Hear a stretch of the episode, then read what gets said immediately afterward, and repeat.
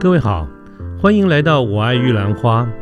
这个节目呢，主要是针对年轻人所可能遭遇的各种议题来做广泛的讨论与分享。欢迎您跟我们一起。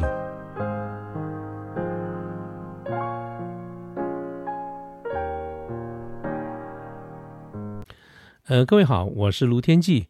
现在是民国一百一十年的七月二十六号星期一的下午。那么今天呢，我想跟大家聊聊天，聊什么呢？聊这个各行各业都有所谓的祖师爷，或者我们常常听到人家讲说什么行业要拜什么人啊，拜什么哪一尊神啊，我们就当成聊天这个事情呢，就就就就纯聊天啊。反正天天气也蛮热的，我们就这样聊天啊。那这个时候我们就想说，什么意思？什么叫做什么行业拜什么神？我们举个例子来说好了哈，这个科技业呢。大家都说，因为跟电有关的哈，所以要拜雷公。那当然也有人开玩笑讲说，科技业要拜乖乖了啊。那有一些像交通行业或者一些自营商，你自己做生意的，那么很多人说，哎，这个要拜关公。那如果我们也听到人家讲说，你是做业务啊，你做房仲啊，这些需要业绩的，哎，这个常常你会看到很多人都拜什么呢？拜五财神赵公明。那么，如果你是走比较文青的、走文艺的、走设计啊、创造的，那么很多人拜这种文的财神，比如说比干啊、范蠡啊、石崇啊，这些都是有可能的啊。所以各位，这个这个，我们今天就。轻松一点聊聊一下这个事情。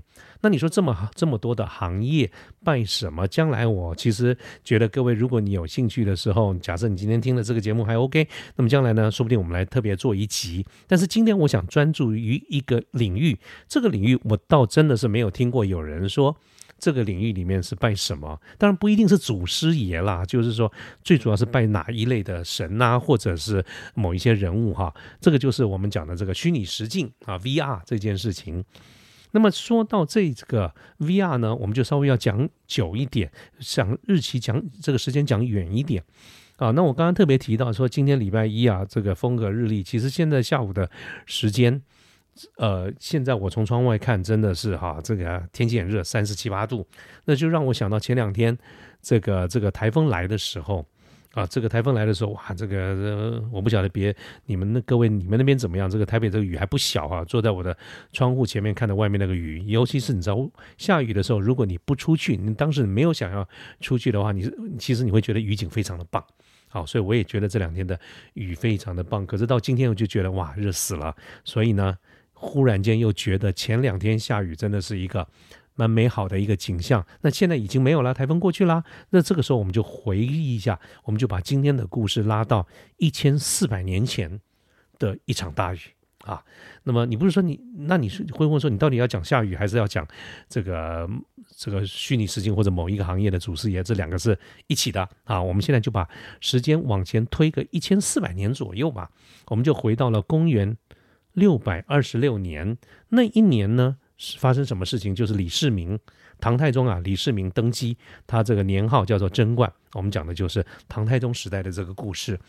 那么当时呢，他这个定都是长安，就是今天的西安，陕西省西安。这个唐朝啊，算是一个盛世了哈。李治就是唐太宗，他登基不久啊，没有多，嗯不是很久的时候，这个长安就大旱。旱灾不下雨，这个不下雨，在农业世界社会里面，其实是个非常严重的事情。因为不下雨，你就没有办法灌溉，你耕种，你的稻田都是枯干枯的，你的河水是干枯的，民不聊生。当时就是这样的一个状况。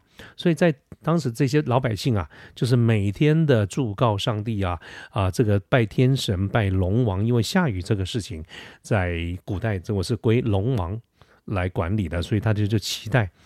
能够老天能够下一场大雨来拯救长生，但问问题就是不下啊，这个不下。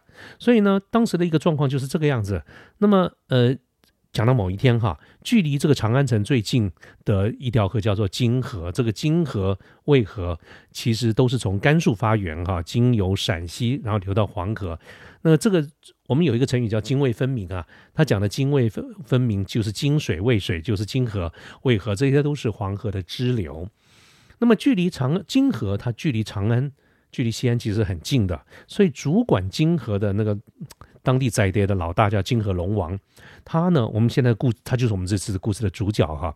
他自己就是觉得说，哎，每天呢，这个都看到这个在世上这些老百姓啊，这个苦苦的哀求上天，希望能够下雨。这个事情虽然是金河龙王他负责，但是他他也是打工仔，他也是要受人指令的。他下不下雨，简单讲不是他说了算，一定是要他有收到天庭这边有一些下雨的这个指令。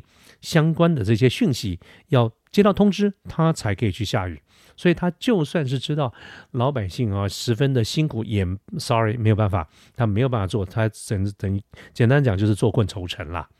那么有一天呢，这个负责巡河的这个虾兵蟹将，就有一队虾兵蟹将来报告，目前报告一下新新的这个状况。他说长安城啊有这个这个有一个算算命的，这个人叫袁守诚呐，我听说很准。这个人来头不小啊，他是当时这个朝廷里面的青天监，啊，青天监相当于就是我们现在天文台青天监的监正台长，就是袁天罡他的叔父啊。简单讲就是在在古代哈，这个掌管天文台这个青天监，其实简单讲就是呃算命啊，这个很重要，这个帝王很重视的哈。那么这个这个虾兵蟹将说有一个这个算他是青天镇的这个呃这个呃袁天罡。的叔父叫做袁守诚，他就在长安街头那边给人家算命，哇，听说超准的。他哈每天就是这些渔民，就是给他供奉，送给他孝敬他一尾鲤鱼，然后这个袁守诚就会告帮他们帮这些渔民算什么时间到哪边去捕鱼，你就可以捕到一堆鱼，啊，超准，奇准无比。所以这个情况呢。就是呃，因为是这样子，所以相对于说这些鱼也这些鱼啊，虾兵蟹将等等都是呃金这个龙王的这个子民嘛，也就是说这个鱼也被捕了不少，所以这个虾兵蟹将就回来报告这个状况。那其实呢，我在上位者这个老百姓死活其实也还好是一回事，鱼确实被捕掉了很多，不过对这个龙王而言也没有太觉得有什么痛痒，所以他听了这些虾兵蟹将来报告袁守诚的这些事情以后，听也就是这样听一听，啊。有没有觉得这个袁守诚很厉害呢？没有，他觉得他也就是侥幸猜中一下嘛。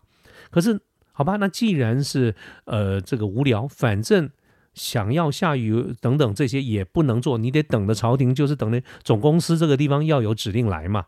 那现在。也不能做什么事情啊。这个时候他就说：“好，那这样子，干脆我们就就到长安城去晃晃了，去看看这个人到底怎么样吧。反正啊，看来我觉得本事应该是没有什么，看他怎么怎么拐人呢也可以。于是呢，袁守诚就挑了一天，就到长安城大街上面去看。哎，就看到这个呃，对不起，对不起，龙王了哈。这个金河龙王就挑了一天，到了长安大街上面，注意看这个袁守诚，嗯，真的是生意兴隆哦。这个时候呢，他就走到旁边，他本来想。啊！当场发作一下，来踢个馆，说你能不能闹的？可是仔仔细一看，这个袁守诚他的貌相清奇不凡，哇，觉得这个人真的很不错，所以他就心里呢就收起了这个轻视的心，就不是那种非常轻视他，但是他就往前哈去跟这个袁守诚讲说，他要来问卦。那袁守诚就说：“先生哈，就问他说，公来问何事啊？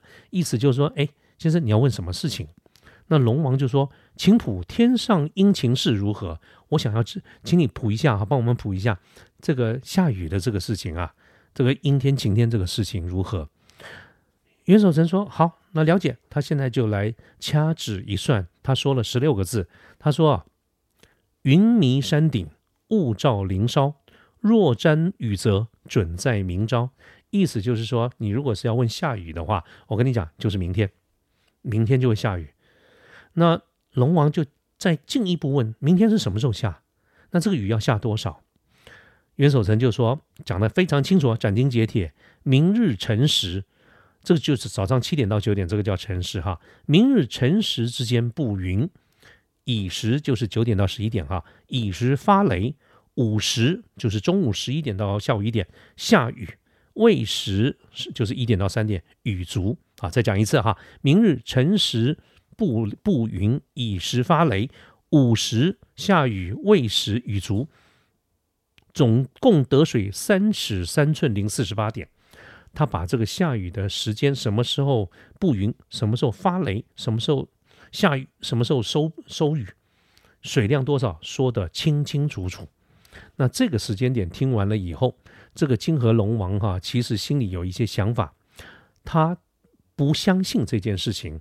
为什么？因为他就是主管下雨的人，他到现在都不知道，他现在这个元首人讲的是明天的事情，哎。现在都已经是什么时候了？前一天的啊，这个蛮晚的这个时候了。到目前为止，金河龙王都没有接到来自于啊这个上帝，这个这个玉皇大帝，就相当于总公司这个地方发任何的这个讯息通知，说明天要下雨，而且已经好长一段时间都不下雨了啊。那么百姓啊这这个受到这些情况，其实都没有办法，反正就是不下雨，不管是什么原因，这叫天机不可泄露，所以龙王也不知道原因，但是呢。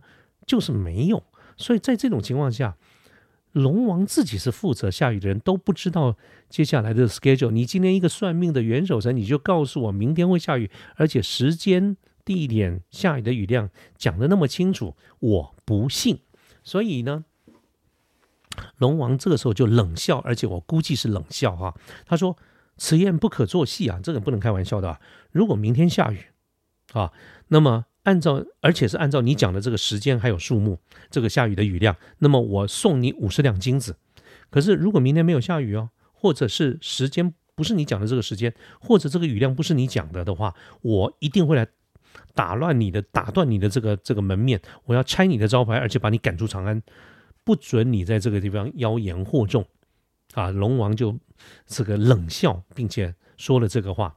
那这个时候，元守臣呢就欣然回答他说：“啊，这个这个没问题，这一定的啊，请了请了，明朝雨后来会，就是明天呢下雨以后啊，明天哈雨停了，你再来，我们再来碰面吧。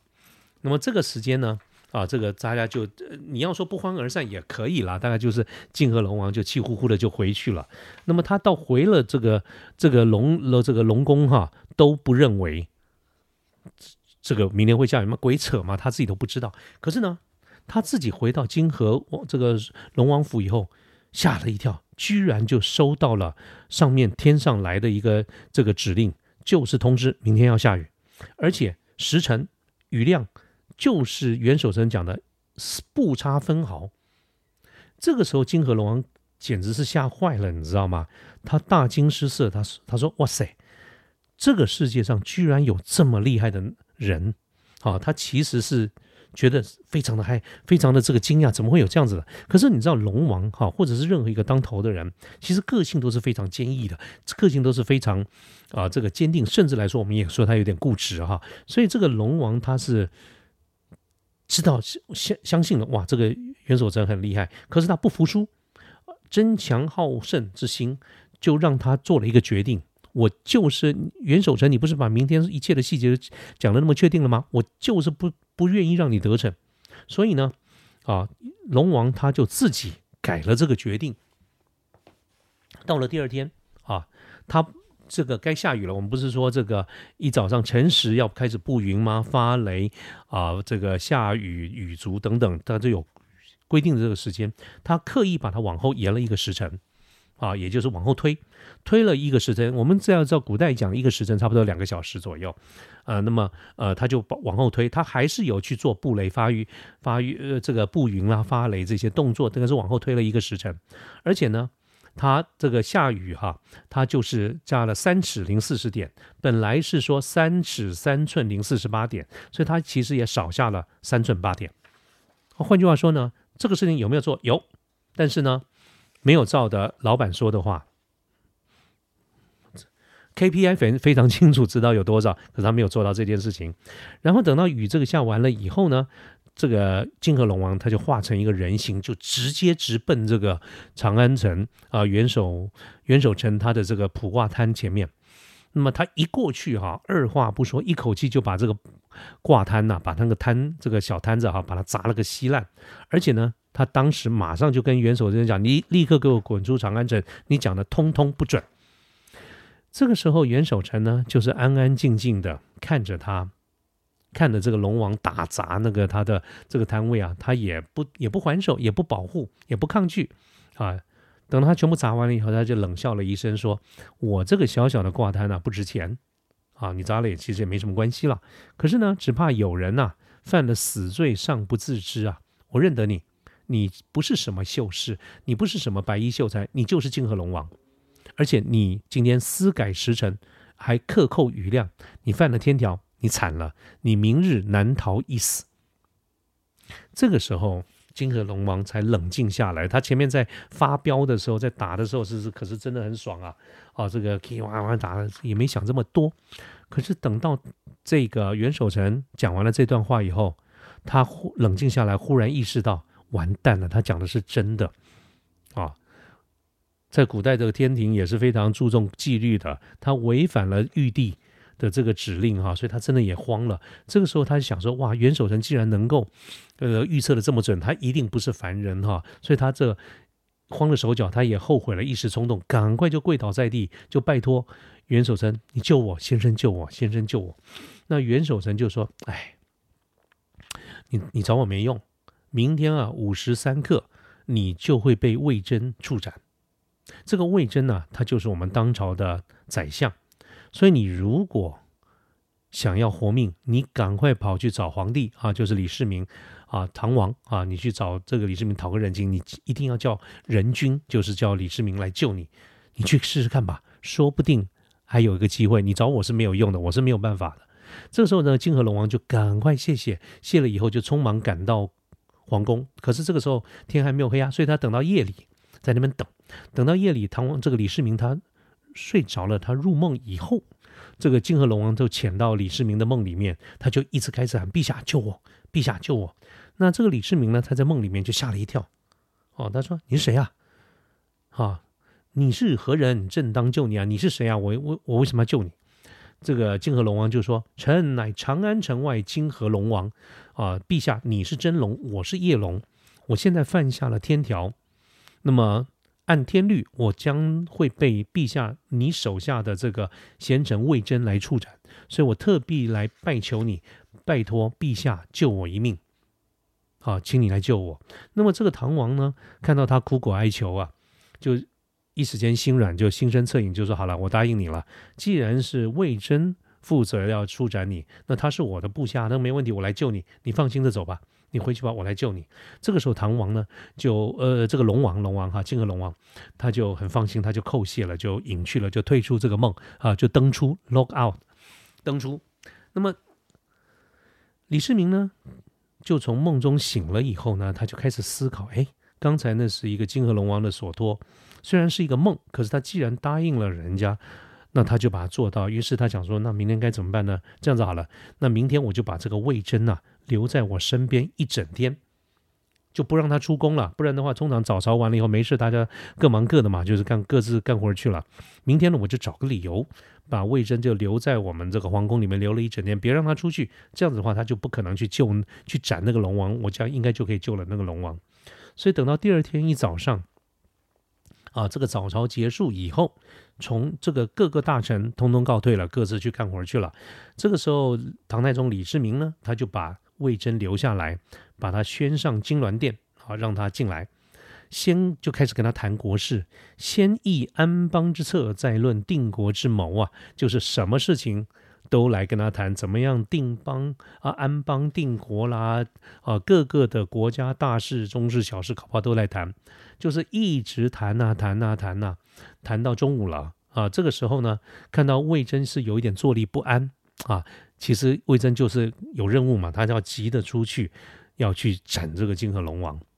那唐这个李世民呢，看在心里，其实自己心里也偷笑。嘿，我知道，我知道你要干嘛，你是不是想找个理由赶快走了，对不对？不行啊，这个这个一定要吃过午饭来吃饭。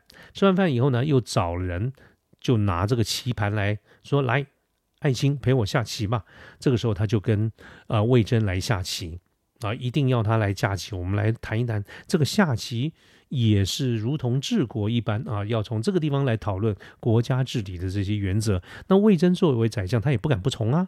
那既然皇帝也请吃饭了，吃完饭以后呢，这个又要下棋，那他也不能走，他也只好说好吧，那就谢恩，然后跟李世民来对坐的下棋。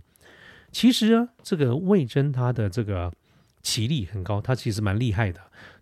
唐是唐太宗基本上是下不过的啦，但是呢，他。但是现在的重点不是下得过下不过，就是唐太宗哈这个李世民他基本上就是要拖所以他就想尽一切办法把他拖。那这个拖呢，你可能从下棋的这个角度，从这个棋路来拖，你也可以从别的方式啊。所以李世民选了一个方式，就是他要思考。啊，叫陷入长考。我以前觉得下棋有什么好好想的，后来我去看那个日本这些围棋赛啊，常常这种一长考就要长考好久好久。所以李世民非常清楚，就是输看起来是输定了，但是呢，就是拖用程序啊，用程序正义来拖，就给他说，嗯，我要思考一下。他就是想啊想啊拖啊拖，结果呢，他就看到他这么想了个半天，结果魏征居然就趴在案头啊，呼呼大睡。就累着了，简单就是被拖到了嘛。那拖到又不能催老板啊，就是做着做着自己就打瞌睡了啊。那这个时候呢，这个李太李这个唐太宗李世民啊，简直是笑到不行啊，笑到肚子都痛了。他笑着说：“贤卿真是匡扶社稷之辛劳，创立江山之力卷呐。”还这个讲风凉话，就是说：“哎呀，爱卿啊，你真是太辛苦了，你这个这么尽心尽力的辅导。”啊，朕来治理这个国家，难怪这么累都睡着了。那既然睡着了呢，你这个唐太宗就说：“来，告诉左右说，不要叫了，不要叫，不要给他睡，给他睡，好，给他睡。”等到这个午时三刻快要到了的时候，那李世民这个李世民简直是得意到不行了。他想说：“嗯，这个时候呢，金河龙王应该已经逃过一劫。”然后呢，瞬间他忽然发现，哎，这个魏征不是趴在那边睡吗？睡的睡，结果睡的结果看到他的额头啊。汗珠密布，然后这个神情表情也也很焦躁。那这个李世民就想说：哇，这个是天气热啊，这个魏这个魏征可能是睡得太热了，所以他亲自哈就帮他打扇子哈，拿那个扇子来帮这个李世民扇扇子啊。清风徐来，这个魏征呢，他这个额头上面有这么多汗呢，哎，顿时就收了，睡得很沉稳。那么一来也是这个。呃，心疼这个贤臣；二来也是想说，哎，千万不要叫醒他，就让他继续睡啊。所以帮他扇扇啊，睡得舒服一点，我们就可以拖久一点。所以他有双重目的。在这个时间点呢，这个他帮他打扇啊，就是扇扇子。看到魏征睡得不错以后啊，真的又想又要得意再笑一下的时候，忽然就听到这个宫廷外面有人啊，就大呼小叫。啊，十分人声嘈杂，李世民就起身去来看一下，哎，这是怎么回事啊？什么人在这边闹？居然是几个大臣，像徐茂公啦、秦叔宝啦这几个人。那么其中秦叔宝就是秦琼啊，这个山东好汉秦琼。秦琼他就手里提了一个一个东西啊，看到这个就进来，看到李世民在这边，就把这个东西往地上一丢，这个都这个都这个一物啊，滚到李世民的脚前，一看，竟然是一个血淋淋的龙头。这个龙头呢，法须极张，一双眼还没有闭合，就是这个胡子啦，什么这个法，这个都是奔张的哈，呃，这个十分的愤怒，然后一双眼睛还开着，就像盯着这个唐王，这个李世民，这个李世民就吓得往后一退，说这什么玩意儿？这个秦叔宝他就说：“千步狼男，十字街头，在云端忽然掉下这颗龙头，围城呢不敢不奏。所以呢，这个就是在马路上哈，在这个大街上忽然掉下来这个龙头，所以我们捡到了这个，这个是天有异象啊，赶快捡起来来报道，报给大王你这边知道。那这个时间点呢，魏征就被这个大家这个很闹的就吵醒了，他就走到这个李世民旁边说：‘哎呀。’这是这拍谁拍谁啊！这个臣罪该万死啊！刚才晕晕眩啊，也不知道是什么回事，可能是中午吃的太饱了，这个需要休息一下，而且呢，居然就这样睡着了。望陛下恕臣慢君之罪啊！真是真是假拍谁假拍谁。那李世民就说：“哎呀，卿何罪之有啊？你起来呀，没事没事，你起来吧。你看一下这个龙头，这个是怎么回事？”魏征呢就。他没有起来，他仍然趴在地上。他就说：“此龙是臣适才梦中所斩。”意思就是说，这个龙头就是我刚才我在梦中斩的。李世民听到以后大惊失色：“贤卿困睡，并未见动身，更无刀兵啊，如何斩此？如何斩却此龙？你刚才在睡啊，我也没看你动啊，我也没看你动刀啊，你是怎么斩了这个龙的？”魏征啊，他就说。这个龙他犯下了天条，是就是照说应该被臣今天要处斩。所以我的人虽然在呃跟老板你这边来下棋，但是我做梦，我这梦里面我就离开了陛下，我驾着云提的剑追赶这招就要斩这个龙。可是呢，这个孽龙就是金河龙王啊，他仓皇逃窜，臣啊一时间居然追不上他，所以我心中十分的急躁。幸好这个时间呢，陛下。哎，你真是太太照顾我们臣子了哈！这个时候真的要谢谢你啊，陛下，你帮我打扇子哈，帮我扇扇子，你扇了三扇，一扇、二扇、三扇，你扇了这个三扇的凉风，使我这个心情大定，所以在梦中呢，我就撩衣进步追上孽龙，啊，我就追上他了，手执双锋，一举斩下龙头。啊，意思就是谢了谢了，就是因为你刚才帮我扇了那三扇子，我呢一时间的急躁就得以平复，好，我就追上去，啊，手一挥就干掉这个这个金河蛟龙了，啊，真的谢谢老板，谢谢老板，这个龙头就就此啊滚落虚空。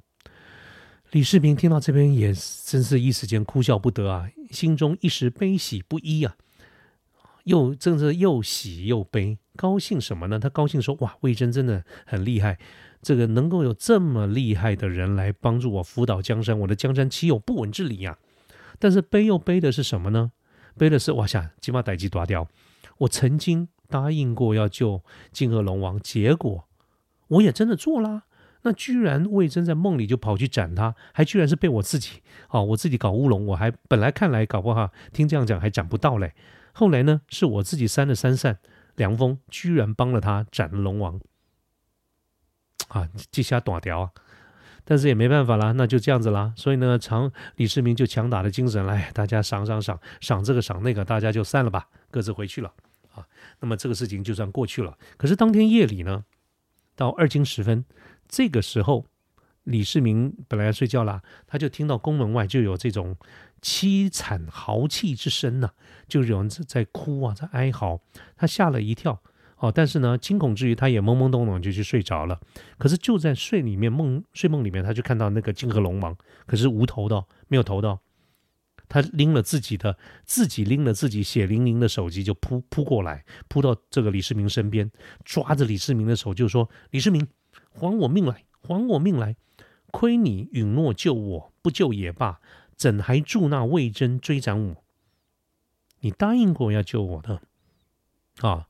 然后你你没有救也就算了，你居然还帮他，就是你扇的那三扇，让李世民追上我，啊，把我斩了。所以李世民你出来，啊，你快快出来，你帮助那个魏征斩我哈，你快快出来，你跟我到阎王阎罗王那边，我们去我们去分娩，我们去讲道理，好，我们这个这个要开调解委员会啊，要去申诉。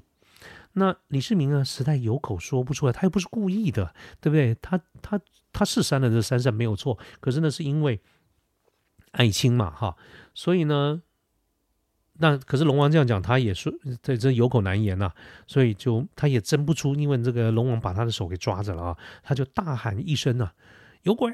然后这个时候就从梦里醒来，然后醒来就觉得十分的疲倦啊。那像这样子的梦，连续都做了好几天，所以他。这个白天操劳于国事，晚上这个这个金河龙王夜夜都来惊扰他，所以他简单讲就生病了。那么生病以后呢，这个鄂国公尉迟恭或者护还有护公就秦叔宝这几个大臣，他就入宫来探视了。那么了解了这样的一个情况以后呢，他就说：“来，这个陛下，你放心好了，今夜呢就由臣等二人啊，我们来把关。”你不要管他那个什么魑魅魍魉什么鬼怪了，不管啊，反正老板你睡你的，晚上我们来守夜。那这个秦叔宝就秦琼啊，他说陛下宽心啊，我们今晚就来守。唐王说好，就这样子。那么他们当天晚上呢，这个两位将军就穿的这个穿戴整齐啊。那么他们本来就是这个唐朝的大将啊，所以他们穿戴金银盔甲，威风凛凛，持剑举斧在宫门外把持。结果呢？晚上，这个泾河龙王又来了。可是因为看到两位将军十分的威武啊，所以他事实上是被吓退的。所以一夜无话啊，这个居然没有任何的动静。唐王啊，李世民睡得还不错。所以第二天呢，早上起来，哇，这恭喜陛下，昨晚一夜好睡啊。所以没有关系。这个这个既然是如此呢，今夜臣等二人再来。所以连续的几天呢。这个鄂国公尉迟恭跟这个护国公秦叔宝都是一样穿戴整齐啊，这个这个持剑举斧在宫外把守。可是这也没有办法，没有办法，一直是这样子吗？一天到晚开夜车哈，这个开夜班也也算是没办法啊。所以呢，就找了这个画匠，就把他们两位的这个像就画在这个门门上面，宫门上。所以从此以后呢，这个金王，这个这个金河龙王就不敢再来了。那么这个呢，就是我们一般讲的这个门神的这个故事。啊，就是他，所以我们门神通常在在这个中国的历史里面就讲的就是尉迟恭跟秦叔宝这两个人，一个持剑，一个持斧，啊，这当画在门门口就是保保卫你的家里啊，嗯，就相当于保全啊、保安，大概是这样子的一个概念。那么这个故事呢，基本上指的就是我们在这个一般我们在中国的历史故事里面，我们讲的这个门神的这个故事了。可是呢，我在想的一件事情就是。魏征也实在太厉害了吧！啊，居然实体他的肉身被这个他李世民绊住了，他有办法切换这个画面啊，他把他这个换了一个画面啊，在虚拟的世界里面梦中去斩了这个金河龙王，所以我们马上想到，这不就是虚拟实境吗？所以我们一开始在讲说，这个这个不同的行业在拜不同的人，我觉得魏征才是我们这个虚拟实境这个 VR 的这个祖师爷啊！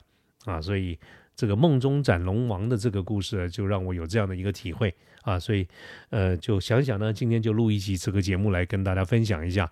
可是各位听到这个地方呢，如果你有一个感觉说，这个门神的故事啊，我是听过了，可是你把它扯到 VR，扯到这个虚拟实境，你也太扯了吧？啊，各位，如果你有这样的一个想法的话，那我就说好了，那我们就是开个玩笑嘛，轻松一点的哈，来想想。讲讲这些历史的这个故事，纯属好玩而已。所以是不是 VR 的这个祖师爷啊？呃，就不要太计较了，好不好？好，那我们今天就讲到这个地方。那呃，以后啊，如果大家觉得 OK，我们以后再找一些别的故事来讲好了啊，轻松一点。就这样子，今天的节目就到这个地方，谢谢大家，拜拜喽。